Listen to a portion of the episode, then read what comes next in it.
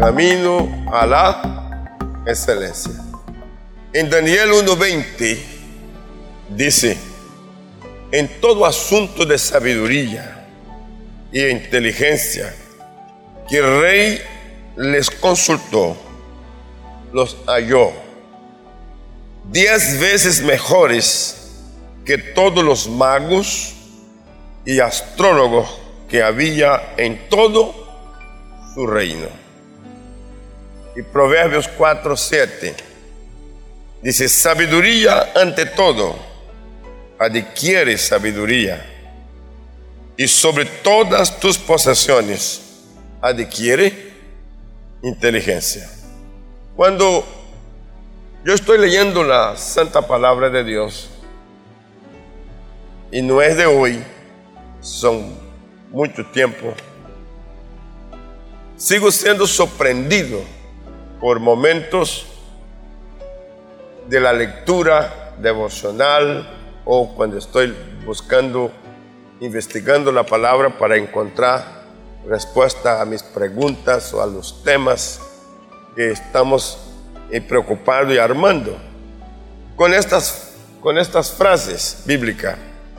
Y naturalmente, eh, cuando involucra personajes. El camino a la excelencia es un camino de éxito, es un camino de victoria. Se dice que la persona que vive en excelencia, a él se le llama excelentísimo. Así se, se, se dirige a alguien que alcanza este nivel excelentísimo. Ahora, en el caso de Daniel, encontramos que él fue hallado junto con sus compañeros frente a tantos otros que estaban en un reino, diez veces mejor que todos los demás. Y en Proverbios el consejo es muy contundente, sabiduría ante todo. Adquiere sabiduría y sobre todas tus posesiones. En aquí reconoce que las personas pueden progresar, pueden tener bienes. Sin embargo, no es ahí donde radica su riqueza, donde radica su grandeza o su valor, sino que todo eso debe ser acompañado de inteligencia. Adquiere lo otro, pero sobre todo adquiere inteligencia. Y nosotros estamos viendo de manera muy frecuente que la competitividad de la vida en, en poder avanzar y lograr no está en la fuerza del brazo, del músculo, no está en la capacidad que tenga la persona de correr más, ni de hablar mucho, sino en su capacidad de inteligencia. Y en la capacidad de la inteligencia, esta se ubica en diferentes áreas y define. Estas personas que han logrado eso son los que sobresalen no sé si les conté otro día que tuve una experiencia muy bonita. Estaba en un vuelo y mientras estaba en un autobús de un aeropuerto a otro, ahí dentro, un jovencito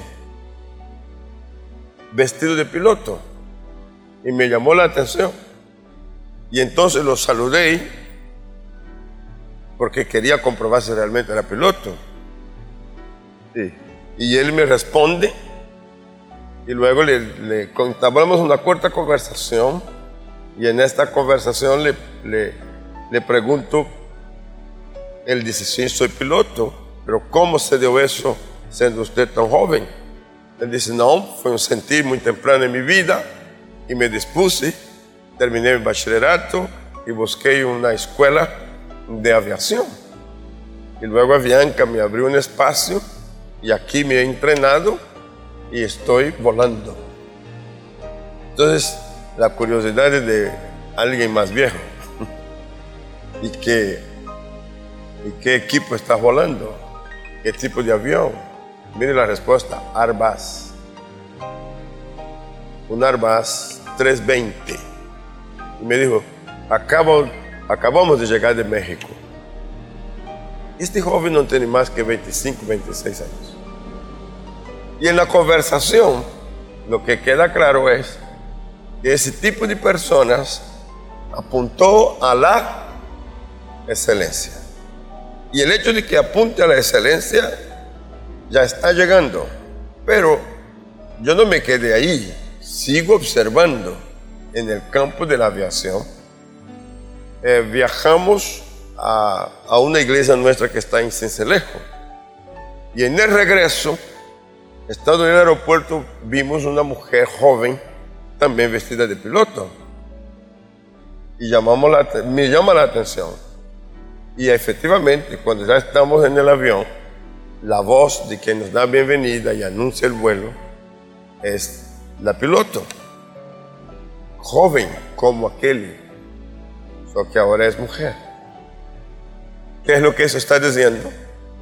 Que el camino de la excelencia es para todos. Yo dije que es para todos. Y el camino de la excelencia se debe apuntar temprano. ¿Cuándo se debe apuntar? Temprano. Y si una persona decide caminar hacia la excelencia, tiene que mejorar. ¿Qué es lo que tiene que hacer? Mejorar. Y mejorar en todo. ¿Y en qué debemos mejorar? Entonces voy a presentar pasos de mejora de esta manera. Primero, valora tu linaje. Valora tu linaje. Si usted nota el texto que leímos, dice que Daniel, versículo 3 del capítulo 1, y dijo el rey a Aspenaz, jefe de sus eunucos, que trajese de los hijos de Israel del linaje real de los príncipes. Con esto lo que quiero que tengamos en cuenta es que si uno tiene familia, tiene que saber su origen. Valórelo. Ahora, ¿qué privilegio tiene aquel que está en Cristo? De pronto usted dirá, bueno, ¿y mi caso? Que ni siquiera conozco a mi padre, o no conozco a mi madre, o no conviví con los dos, o no tengo este apellido tan importante que pueda resaltar. Pero hoy tú estás en Cristo Jesús. Dije que estás en Cristo Jesús. Y hay una frase bíblica que es suficiente para borrar todo lo otro, si es que lo otro en algo nos falta. Y es Juan 1, 11, 12. A lo suyo vino, pero los suyos no le recibieron. Mas todos cuantos le ha recibido o le recibieron, a estos se les ha dado qué? ¿Qué es potestad? Potestad es derecho, potestad es poder, es legalidad, ¿sí? ¿De ser qué? Hechos hijos de Dios. Yo creo que este es un gran anuncio. Ser hechos hijos de Dios. Y si ahora somos hijos de Dios, entonces nuestro Padre biológico fue superado por nuestro Padre creador. Él toma el lugar. Si a ti te falta un padre biológico que te cubra, que ande contigo, que te ayude, que, te, que hay un padre que no te falta y es el que te creó. Fue el que tejió tu cuerpo en el vientre. Fue el que te trajo a, a la vida y es el que te ha sostenido hasta ahora. Así que si tienes a Dios como Padre, tu linaje es divina. Bueno, yo pensé que eso iba a causar una explosión. Tu linaje es divino. Sí. Así que uno tendría que valorar este, este encauce. ¿Mm? Si falta lo otro, apégate a este. Y si tiene lo otro, entiéndalo que el, que el de Dios está superior. Y es cobertura para tu casa, para tu familia, fue cobertura para tus abuelos, fue cobertura para tus padres y es cobertura para ti también. ¿Lo cree? En el caso de Eliseo, en el caso de Daniel y de sus compañeros, lo que aparece aquí es que el rey de Babilonia y todo el gobierno, para poder tomar estas personas, puso una condición. Quiero que observe su linaje. Bien. Dos, testimonio aceptable. Dije testimonio aceptable. Si usted mira en el versículo 4, dice, muchachos en quienes no hubiese tacha alguna. Que no hubiese tacha alguna. testimonio. Es una bandera que necesita ser levantada en el camino a la excelencia. Entonces la persona que camina hacia la excelencia levanta esta bandera, que es la bandera de una vida aceptable. A donde quiera que llegue, con quien pueda estar, donde se presente, él tiene una vida con un testimonio aceptable. Si haces eso, tres cosas van a suceder. Primero, promueve tu vida.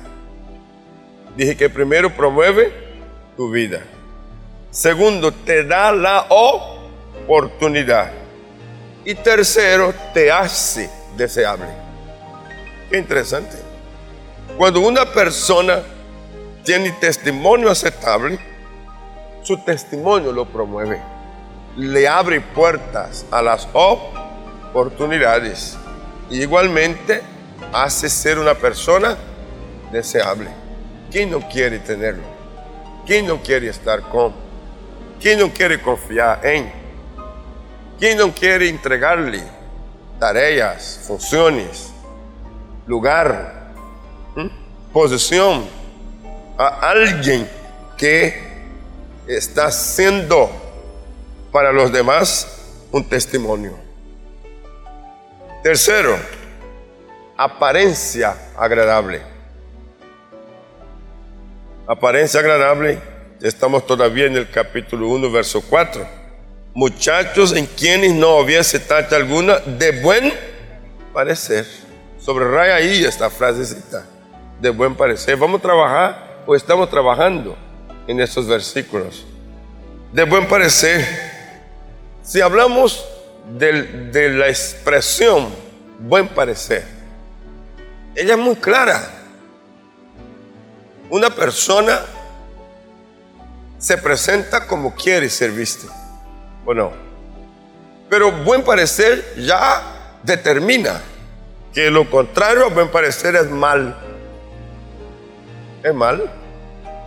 Y aquí, el más torpe, el más despistado, entiende cómo y cuándo debe presentarse bien. Bueno, ahora, o eso de apariencia agradable, que es algo que resalta confianza, que llama atención. Y hay dos cosas que quiero definir. Esta persona no solo es de buen parecer, sino que también es enseñable. ¿Es que Enseñable. Tiene dos privilegios o dos manifestaciones en la vida, que Él es de buen parecer y también es enseñable. La aplicación para eso. Recuerde que en las tareas diarias que realizas, quien te aprueba o reprueba es una persona de carácter natural que ve lo que hay en ti. Es una persona como cualquiera de nosotros, que mira a los demás de manera natural y va a ver lo que la persona trae y va a ver lo que la persona intenta mostrar. Y por supuesto que sí. La pregunta es, ¿qué quieres que vean en ti? ¿Qué quieres que vean en ti? Y estamos hablando en el primer término de los ojos natural, de la mente natural. No estoy poniendo carnal, natural. Y es uno el que determina eso, cómo quiere que las personas nos vean. La segunda es, ¿qué quieres que Dios vea en ti? Y es importante ver en 1 Samuel 16 y verso 7, y luego vamos a combinar ese texto con el, con el de Daniel y saquemos la conclusión. Y Jehová respondió a Samuel, no mires a su, a su parecer, ni a lo grande de su estatura, porque yo lo desecho, porque Jehová no mira lo que mira el hombre, pues el hombre mira lo que está delante de sus ojos, pero Jehová mira el corazón. Dos cosas. Cuando usted y yo estamos frente a alguien, ¿Por quién estamos siendo observados o mirados? Por una persona natural.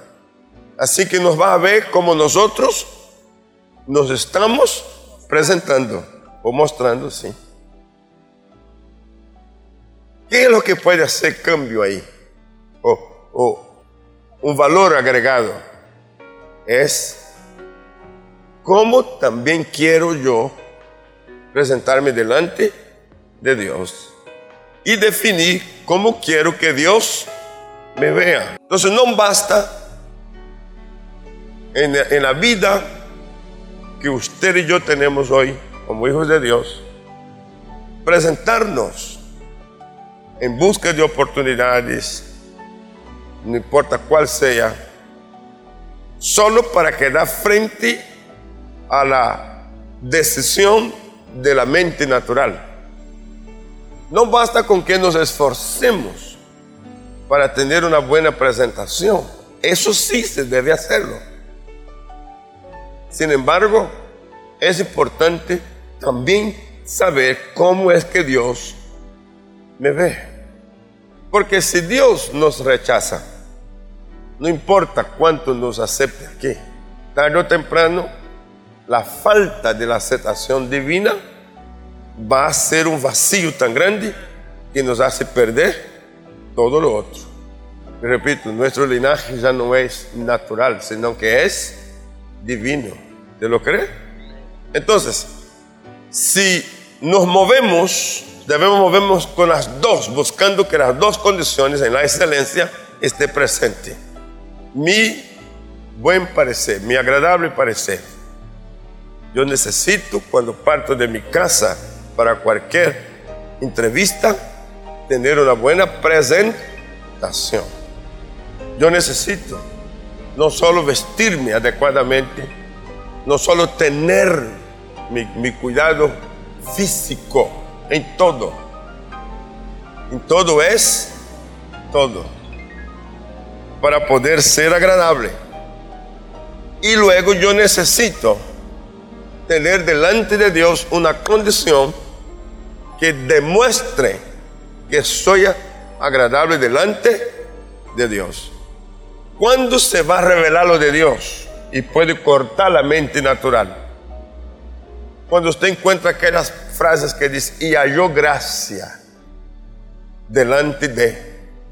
Y este halló gracia es que Dios entró a tu ojo y permitió que la persona frente a otros sea tenida en cuenta por encima de.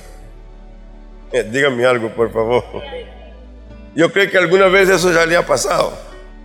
Y usted está tratando con alguien y hay más de uno y de pronto usted es el favorecido. ¿Ha visto eso? Y usted no sabe por qué fue usted favorecido cuando estaba de pronto en desventaja, pero ahí Dios actuó. Amén. Entonces diga conmigo, es importante que mi apariencia sea agradable.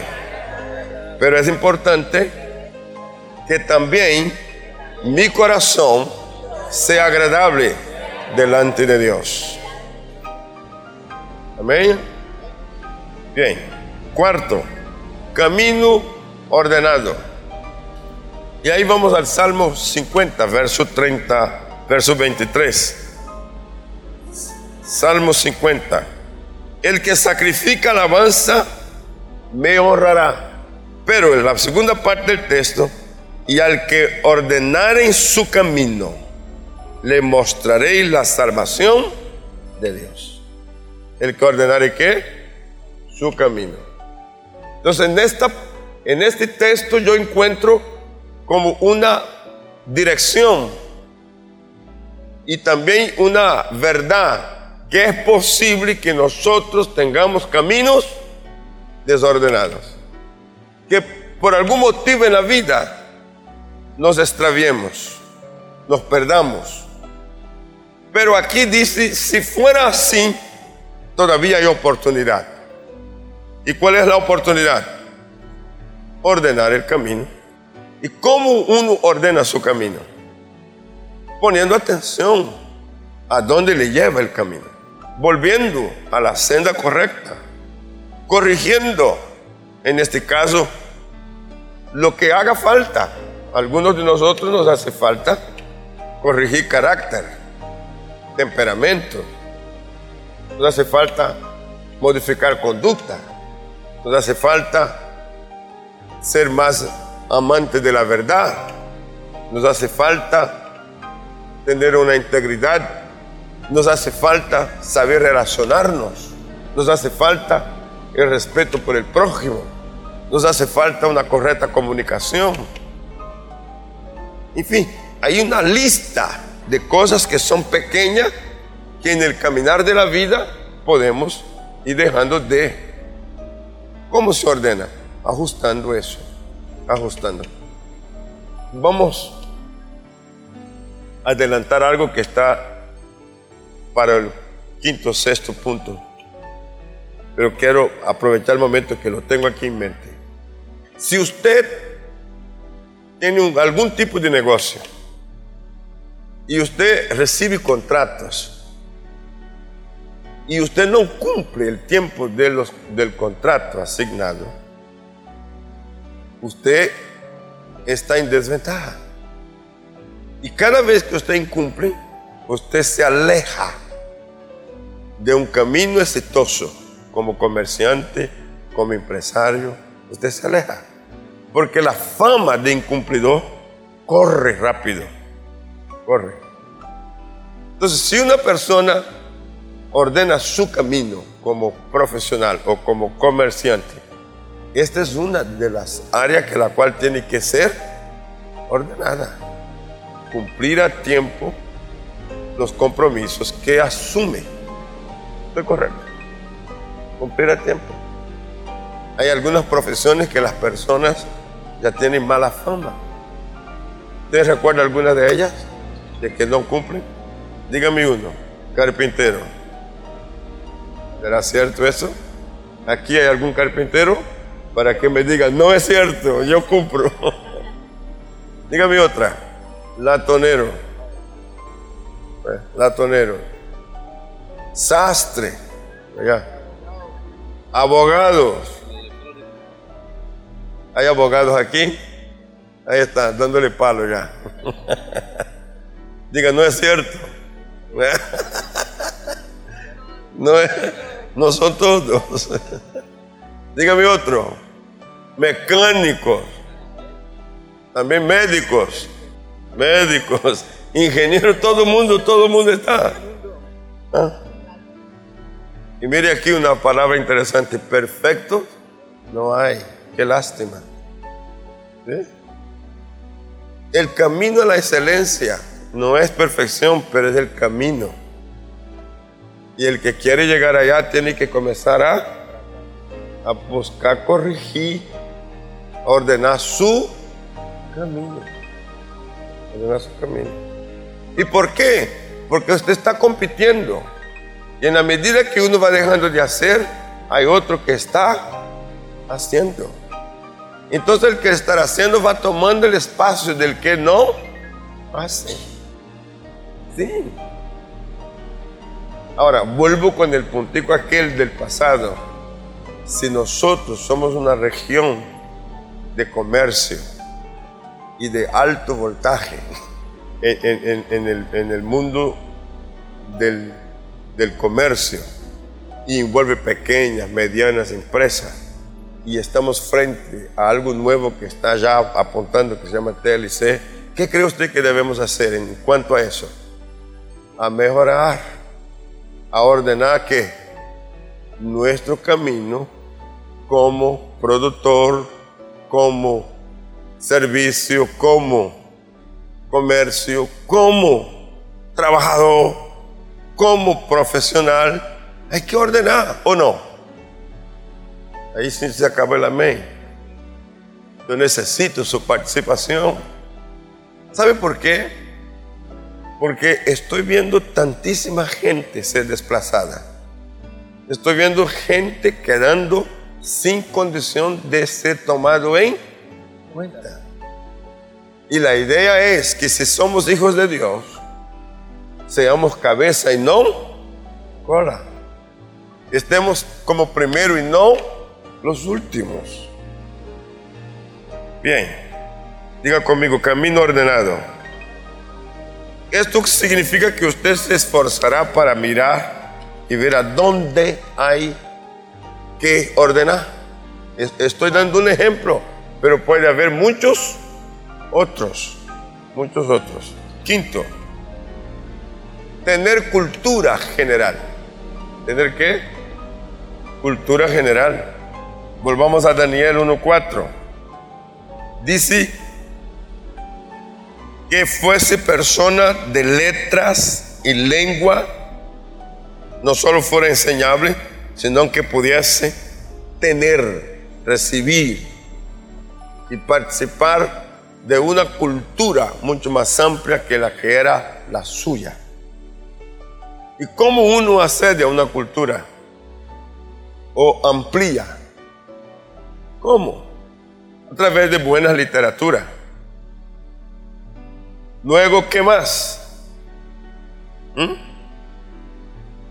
Saber ver buenas películas, documentales, ser parte de la vida en el deporte, acompañarlo, conocerlo. También tener amistades. ¿Cómo enriquece a uno buenas amistades?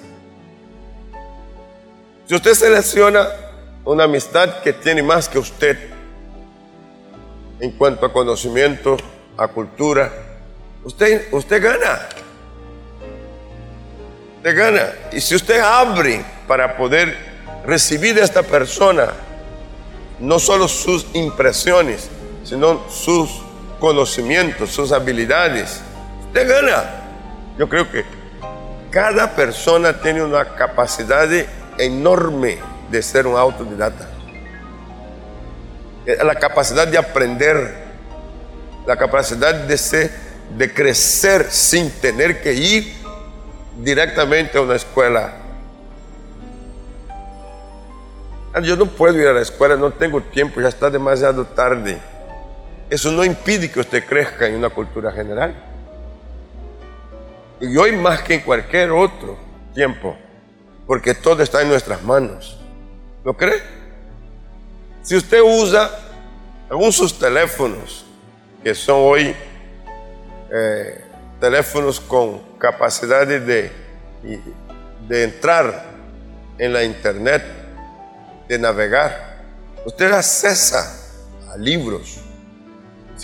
hay, hay, hay sitios que te pueden dotar de lecturas agradables de conocimiento. Es cuestión de tomar una decisión. ¿Qué es lo que quiero? Leer. Aún los periódicos. Usted toma un periódico y usted se sitúa donde usted quiere. Y hay periódicos que están llenos de informaciones malas. Pero dentro de todo lo malo también hay cosas que son buenas. Hay buenos, hay buenos artículos, hay buenos, escritores. Es cuestión de uno saber escoger y posesionarse en lo que quiere. Sáquele provecho de ahí. ¿Mm? Libros. ¡Qué belleza! Y hay libros que usted, usted comienza a leerlo y usted no quiere parar. ¿Sabe? El libro es la mente del escritor, siendo transferida todo su conocimiento dentro de aquel cuadro a alguien. Y luego te da derecho a que posesiones correctamente y puedas sacar provecho de todo de la mejor manera posible. ¿Qué me sirve? ¿Qué no me sirve? Y aún para poder hacer comparaciones y saber a dónde estoy frente a otros. ¿Bien? Ahora, si yo voy a mirar una película, ¿qué película voy a ver? Si yo tengo la película que hoy está en toda parte, está en la televisión en la casa, está en la internet, está donde usted quiera, pero qué temas es lo que, el que interesa. Eso es importante.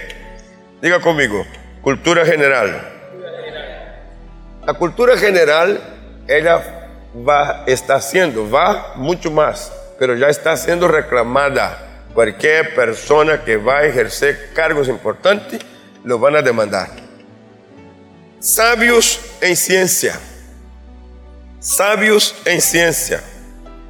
Forma correcta de usar los bienes y recursos.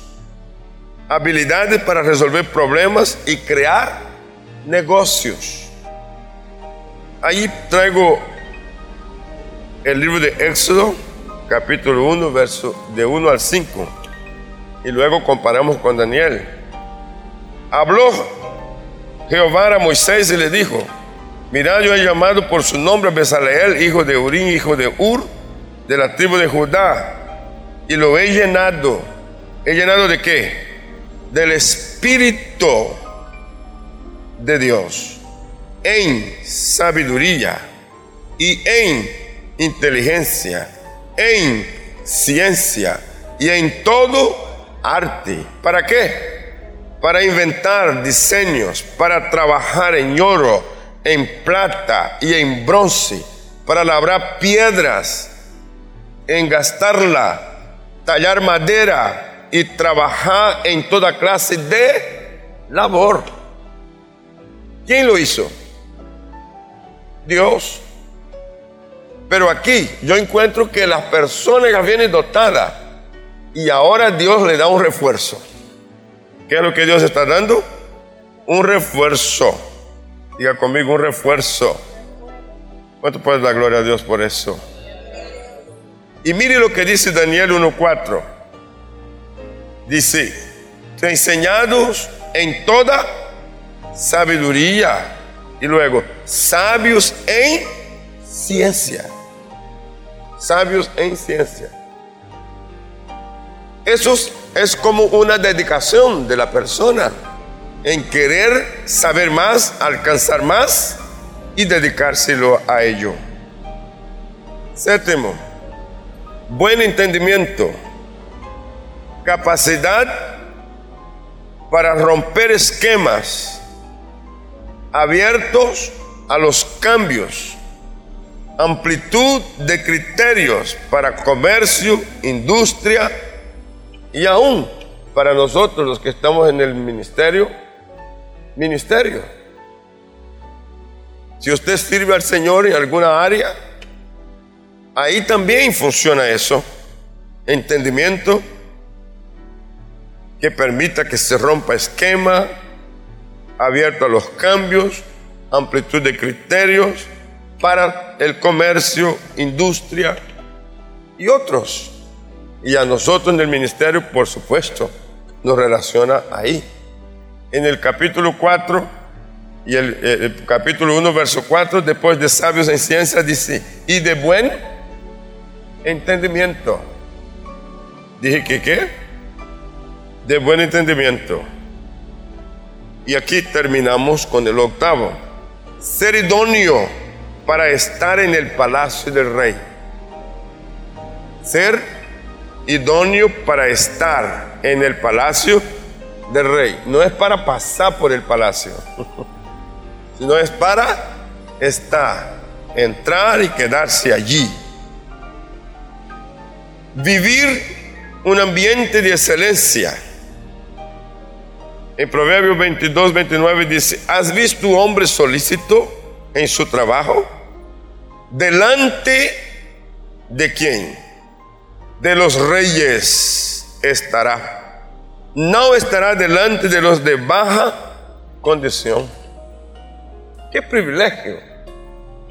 Y esto es como el camino tiene que pasar por ahí.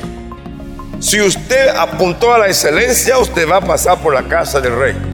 Acabas de oír una palabra de nuestro pastor y misionero José Satirio dos Santos. Somos Centro Cristiano, una plataforma misionera a las naciones hace más de 40 años. Suscríbete ya a nuestro canal de YouTube Iglesia Cúcuta y no te pierdas de las bendiciones que Dios tiene para ti. Juntos podemos seguir haciendo misiones. Con tu oración y generosidad podemos llegar más lejos. Si deseas unirte, da clic en el botón donar identificado con forma de corazón. Bendiciones.